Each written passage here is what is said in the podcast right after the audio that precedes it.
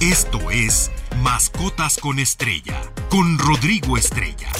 Si tienes un animal de compañía, este programa es para ti. Datos, anécdotas, información, curiosidades. Todo. Mascotas con Estrella.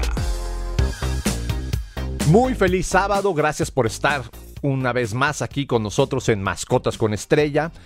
Les recuerdo nuestras redes sociales, Stereo 100 MX, en Facebook, Twitter e Instagram. Y recuerden, ya pueden escuchar los podcasts de los programas de Mascotas con Estrella en la página de Stereo 100 Digital MX. Y por ahí también pues nos pueden escuchar en cualquier parte del mundo. A mí me encuentran como Rostar Pets o Rodrigo Estrella Protector Animal Rescatista. Yo les traigo preparado un programa como lo prometido eh, referente a los patos. Alguien me estuvo preguntando que qué le daba de comer a mis patos, etcétera. Y pues también ya sé que he hablado de los pericos, las guacamayas, pero le voy a dedicar un poquito a esto. Sin antes que se me olvide un fuerte abrazo y cordial saludo a Pedro Hernández que siempre nos escucha, un abrazo a toda la gente que nos acompañó el sábado pasado en el Parque Hundido, el día domingo con los amigos de BIT, la otra estación de aquí de NRM Comunicaciones en el Parque Las Américas. La verdad la pasamos muy bien, espero se hayan divertido. Y fue muy provechoso, fueron cientos y cientos de perritos y eso pues nos encantó, nos da mucho, mucho gusto. Pero antes de empezar con el tema que les traigo preparado, pues me, si ustedes me lo permiten, quiero eh, tocar una situación que la verdad me trae un poco preocupado. Recibimos muchísimos reportes de animales silvestres, como pueden ser búhos, pueden ser tlacuaches, cacomixtles, pajaritos.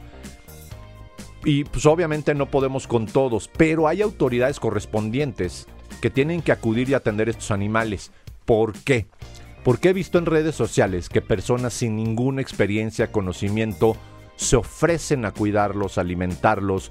Por ejemplo, habría dos crías de ardilla de semanas, o sea, habrán tenido una semana de nacidos y obviamente a la persona se le murieron. Hay que entender que esto no es un juego, no es darles eh, leche de, ¿no? Eh, de vaca en una mamila, no. Se tienen que alimentar con productos especiales, con fórmula, se tiene que tener cuidado con la temperatura, hay que alimentarlos cada determinado tiempo, se tiene que checar su estado de salud. Eh, son muchos factores, al igual que con las aves, si no tienes una experiencia, y esto es sumamente preocupante porque han estado muriendo estos animales. Y ahorita con estas tormentas que han caído, pues obviamente pues muchas aves quedan mojadas y demás, y no siempre, y esto lo quiero reiterar, eh, si se cae un ave de un árbol, si hay un tlacuache en tu jardín o un cacomixtle, o hay una ardilla, significa que necesite ayuda. A lo mejor está ahí porque encontró alimento o donde guarecerse, pero no tenemos que estarlos manipulando. Y por otro lado, entiendo que en algunos casos ciertos animales pueden ser molestos, pero tenemos que aprender a convivir con ellos. Nosotros somos los invasores, somos los que estamos construyendo más edificios, depredando los bosques, las zonas rurales, eh, se están llenando de estos animales porque sus hábitats, eh, eh, acabamos de terminar la temporada de incendios y ya vieron que estuvo fuertísima.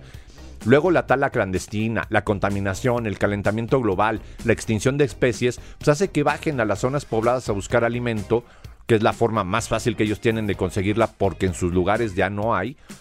Y muchas personas creen que es fácil manipularlos o ven y sácalo.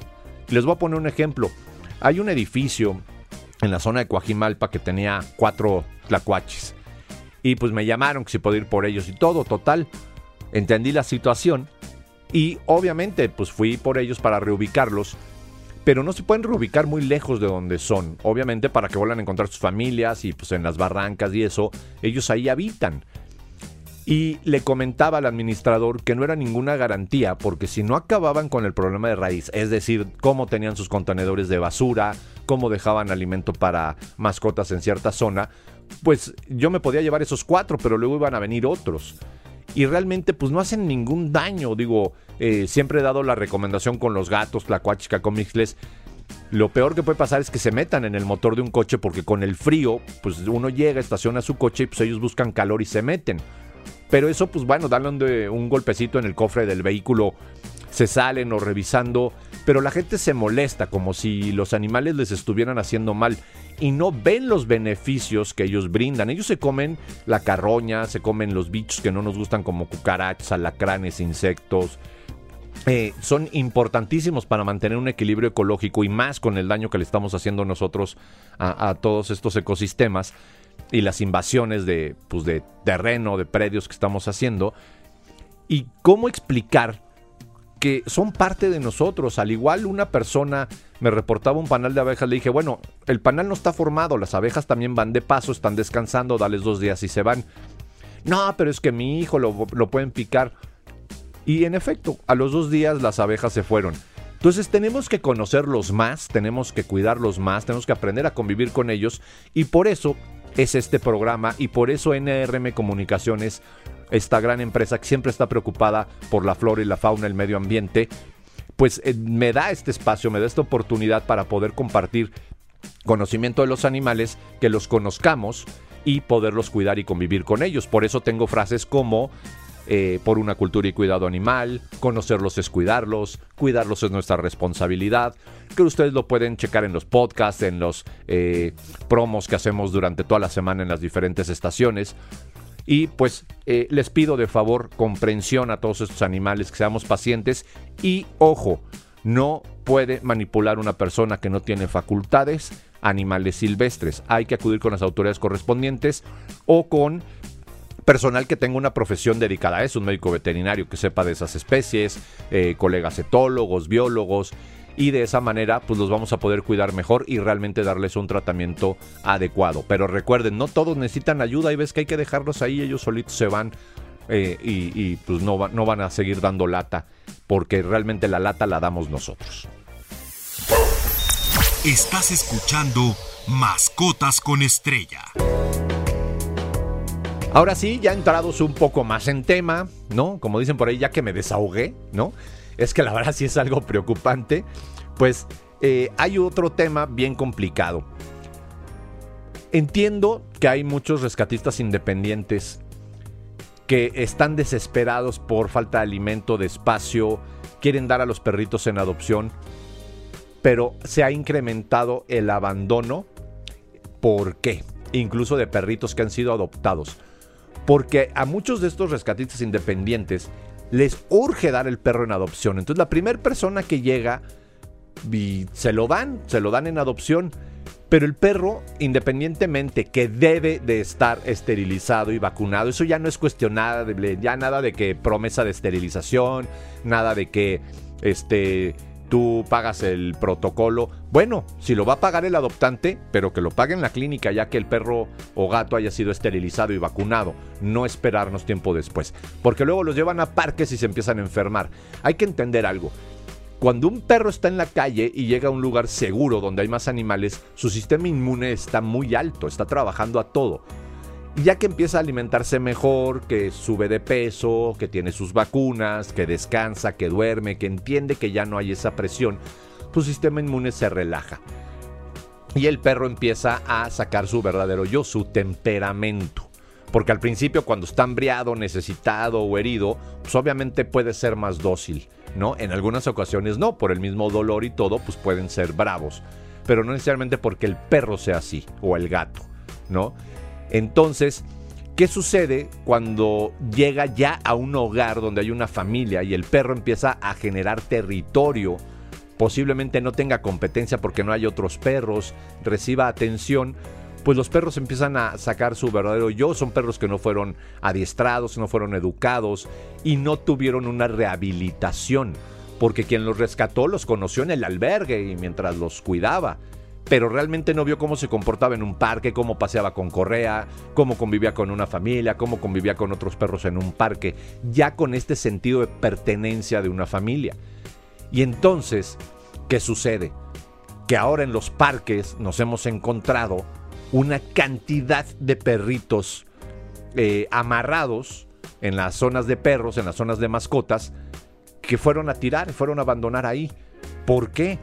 Pues si lo habían adoptado, cumplieron todo un protocolo, un proceso, etcétera, porque se supone que la mayoría pues tienen un formato de adopción, cumplen con un proceso, piden copia de identificación, visita domiciliaria, etcétera, ¿no? ¿Y por qué los abandonan? Porque el perro saca su... y entonces empieza a romper los muebles, no sabe usar correa, no sabe convivir con otros perros, como tuvo carencias, uy, pues les avientan la pelota y anda eh, mordiendo al otro perro por quitarle la pelota en vez de saber jugar. O unos hasta le avientan la pelota y ni la pelan, te van a ver con cara de ¿y qué es eso, no?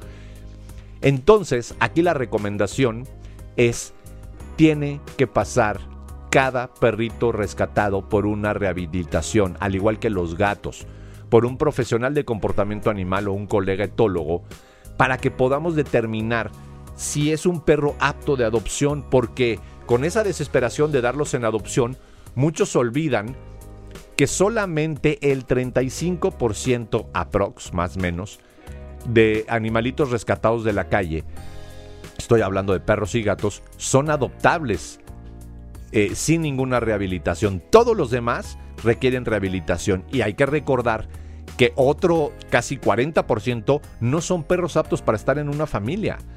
Va a llegar el niño, le va a meter la mano al plato y el perro le va a deshacer la mano al niño. Y eso no es lo que estamos buscando. No estamos buscando colocar los perros nada más por colocarlos en una familia. No se sacan de la calle para que luego regresen ahí. O muchos albergues los tienen hacinados y en peores que condiciones que como estaban en la calle. Entonces tenemos que entender tres cosas principales. La primera, el perro necesita una rehabilitación, perro o gato necesita una rehabilitación antes de darlo en adopción, más cuando no conocemos su temperamento. Por otro lado, tenemos que saber cuál es el límite y cantidad de animales que podemos tener adecuadamente en espacios adecuados y, eh, y pues que podamos solventar sus gastos. Y por último, eso de me urge darlo en adopción, nada más habla de la desesperación de cómo tienes a los perros, a los gatos y tenemos que acabar con eso. Porque pues acaban nuevamente abandonados, entonces toda la gran labor que hicieron, todo lo que eh, representó, pues acaba tirado a la basura. No se vayan, vamos un pequeño corte aquí en Mascotas con Estrella. Todo sobre animales de compañía. Mascotas con Estrella. Pues bueno, ahora sí le voy a dedicar el tema de los patos que me habían preguntado. Los patos pues son animales omnívoros, es decir, necesitan en su alimentación fruta, verdura, legumbres, cereales, algas, semillas. Y pues bueno, algunos dependiendo su especie, pues insectos, peces, ¿no? Por lo que es muy importante que el pienso, que es el pienso, es este animal que se hace específicamente para especies de animales.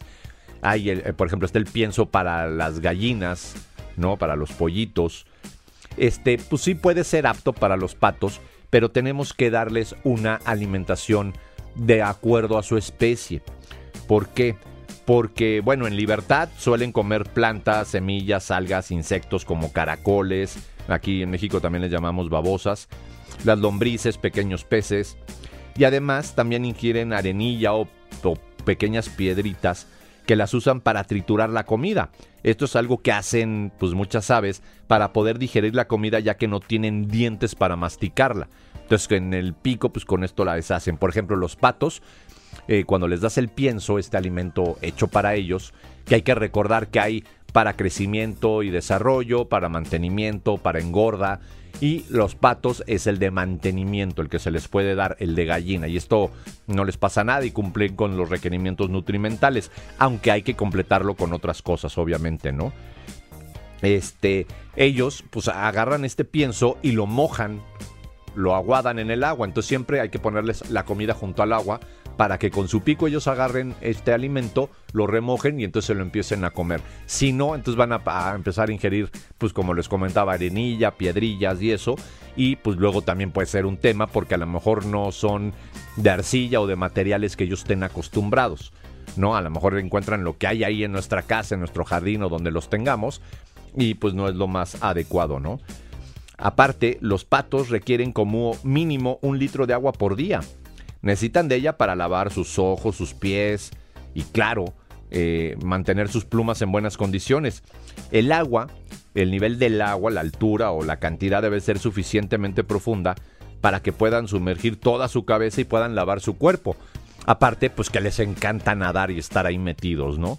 Hay que entender que es parte de su naturaleza. Entonces un pato necesita tener su tina, su, pues vaya, su alberquita o como le quieran llamar. ¿no?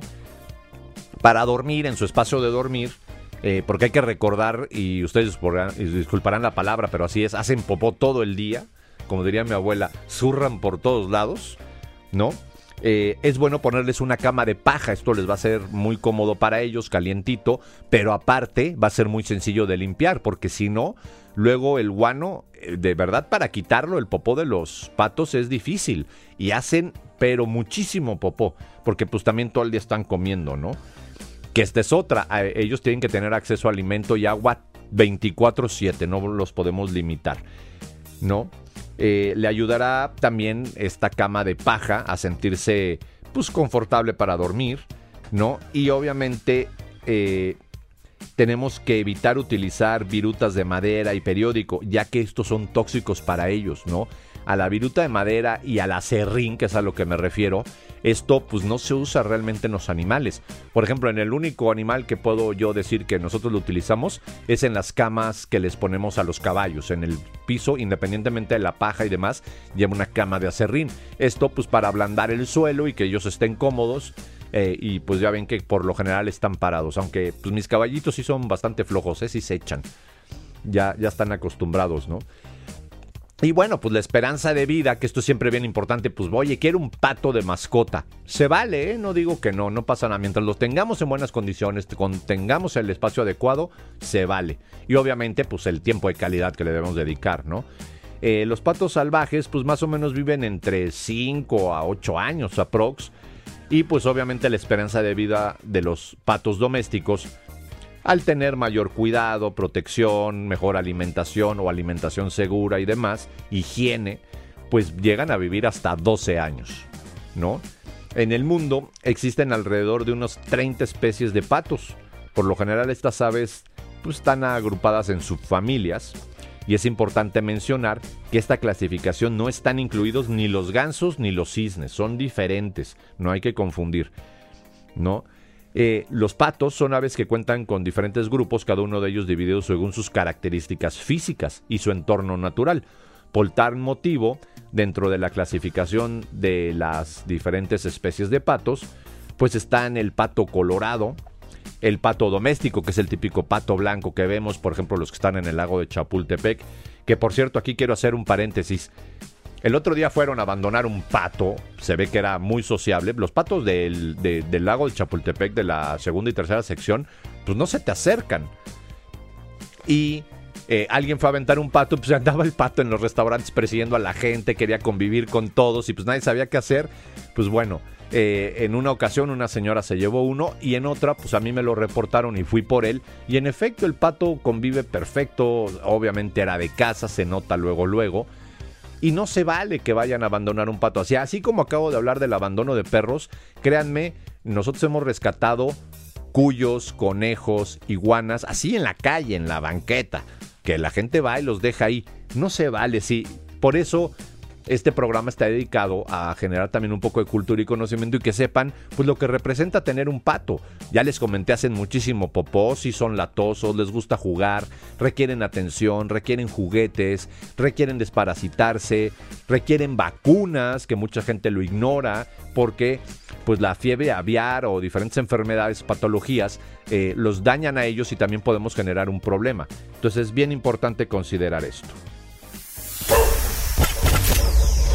Todo sobre animales de compañía. Mascotas con estrella. Qué bueno que están aquí porque les voy a, seguir comentando pues de los diferentes eh, eh, subfamilias de los patos. Ya les había comentado el pato colorado, el pato doméstico que fue donde me quedé con mis comentarios, el pato de torrente, el, paro, el pato, perdón, suriri bicolor, este me encanta, es un pato muy eh, clásico, ¿no? El pato zambullidor eh, y el pato real. El pato real es hermoso. Son estos eh, que mucha gente piensa que son canadienses, pero no necesariamente, que tienen una variedad de colores impresionante y son un poco más chicos que el pato que comúnmente conocemos. Ahora, hay que recordar que también los patos, eh, ciertas familias de patos, sí migran, son aves migratorias. Otros no. Otros pueden estar en su hábitat toda su vida sin ningún problema y mismos se reproducen, comen, etcétera, que por lo general es en zonas de manglares, de lagos o zonas eh, con bosques y lugares abiertos donde hay pues, mucha agua. Pero hay otros patos pues, que sí vienen migrando. Y afortunadamente al día de hoy ya la cacería de patos está prohibida en casi todo el mundo. Aquí en México no, porque somos bien retrógradas. Y les comento, el día martes tuve una junta con diferentes miembros del Congreso y del Senado mexicano. Y de verdad a veces es desesperante, parece que uno está hablando con un cavernícola, ¿no? Eh, porque son personas que no comprenden de estos temas y se quieren involucrar, pero ellos deben de entender que deben de invitar a las asociaciones de médicos veterinarios, a las asociaciones de biólogos, a la UNAM, a la VM, a las diferentes universidades que tienen estas carreras, a participar en la generación de leyes. Ellos pues, lo van a hacer a como Dios les dio a entender y pues ya vimos que no son muy entendidos, ¿no? Y no sirve de nada generar leyes si no hay presupuesto, si no hay capacitación de personal, si no se pueden aplicar, si no tienen capacidad las autoridades. Y justamente por eso eh, inicié el programa comentando de mi preocupación, porque hay muchas personas rescatando animales silvestres sin tener ningún conocimiento. Pero también la autoridad está rebasada. Esperemos hagan algo al respecto y ya les contaré en otra ocasión o en mis redes sociales lo que llegamos a estas juntas, que de verdad va a ser mucho beneficio para los animales y también presionamos mucho para que no manden hasta septiembre eh, pues la discusión de la ley antitaurina, que ya ven que estamos a pasos agigantados eh, y pues obviamente hay que darle los créditos a, las fundaciones que estuvieron ahí demandando, a todos los que han colaborado, porque no es el trabajo de uno, es el trabajo de cientos de personas que están en contra de esta atrocidad. Y pronto se van a acabar las, las, las corridas de toros independientemente de que pues, nos sigan amenazando y diciendo de cosas, a nosotros no nos tiembla la mano, ¿no? Ahora, pues estamos en el tema de los patos y es bien importante entender eh, lo siguiente, que aparte de ponerle su camita, de que tienen que tener una eh, alimentación correcta, que tienen que tener eh, pues el espacio, la atención, todo eh, lo, relacionado para, su, para cumplir con sus necesidades, también a ellos los afectan los ácaros, por ejemplo, y estos se presentan principalmente en el pico, en las patas, y requieren de un tratamiento. Y si no acudimos con un especialista, eh, esto puede propagarse e incluso recuerden que hay cierto tipo de ácaros, platicamos de esto hace creo que dos sábados, de la sarna, ¿no? Eh, pues hay, sarnas que son contagiosas al ser humano y luego al rato vamos a ver al niño con sarna y pues claro que hay cura, pero es bien importante tratar de evitar esto. Entonces tenemos que tener el espacio, la alimentación correcta, la atención correcta y el pato debe de aprender a convivir, eh, tener sus juguetes, tener unos hábitos, tener horarios, porque a fin de cuentas son sumamente inteligentes. Por ahí les voy a volver a compartir un video que subí creo que el año pasado, donde está Luca, uno de los patos que tengo, pues, persiguiendo a Maya, una de mis perritas. Este, chistosísimo porque ese eh, eh, amigo de Tito, ya ven que Tito y George, George es un cerdo, pues, son mejores amigos y esta historia es increíble, entonces las voy a volver a publicar. Y por cierto, ya publiqué en la semana lo que les había prometido de una foto de eh, sarna, de un ácaro de modésico del microscopio. Le tomé una foto al microscopio para que lo puedan conocer y puse la información correspondiente. Ahora, pues bueno, ya se nos va a acabar el tiempo, qué rápido se pasa, pero ya estamos luchando, créanme, para tener un mejor horario y aparte más tiempo, que esperemos en breve eh, se nos cumpla. Y pues bueno, hoy 25 eh, al primero de julio que es el siguiente viernes, las efemérides son el día 27 de junio, Día Mundial del Microbioma. Ahí les voy a dar una publicación, ya no tengo tiempo para explicarles lo que es un microbioma, pero es indispensable para la vida. Luego el día 29 de junio se celebra el Día Internacional de los Trópicos. Importantísimo saber lo que hay en los trópicos, la importancia que tienen para el desarrollo del humano y obviamente pues, los animales que allí habitan. Y el primero de julio, Día Internacional de la Fruta qué rica es la fruta. Coman mucha fruta eh, de la que haya de temporada y obviamente así también ayudamos al campo mexicano y a los campesinos. Y pues por último, como siempre, traigo una frase y la frase de la semana dice, creemos que los pájaros enjaulados cantan cuando en realidad lloran. Esta es una frase de John Webster y pues la verdad muy sabia. Por eso no recomiendo tener aves en cautiverio, hay que dejarlos en paz y mucho menos los que son pericos, cotorros, guacamayas. Por favor, dejemos de traficar estos animales y levanten la denuncia. Tenemos que generar la cultura de la denuncia sobre el tráfico de animales. Que tengan un gran sábado, cuídense mucho y recuerden muchas caricias y papachos a sus peludos y muchos premios. Que estén muy bien, se quedan aquí con Dani Nurreta y toda la programación de Stereo 100.1, la estación del Delfín. Esto fue Mascotas con Estrella. No te pierdas la siguiente emisión, porque siempre hay algo interesante sobre nuestros animales de compañía. Mascotas con Estrella en Stereo 100.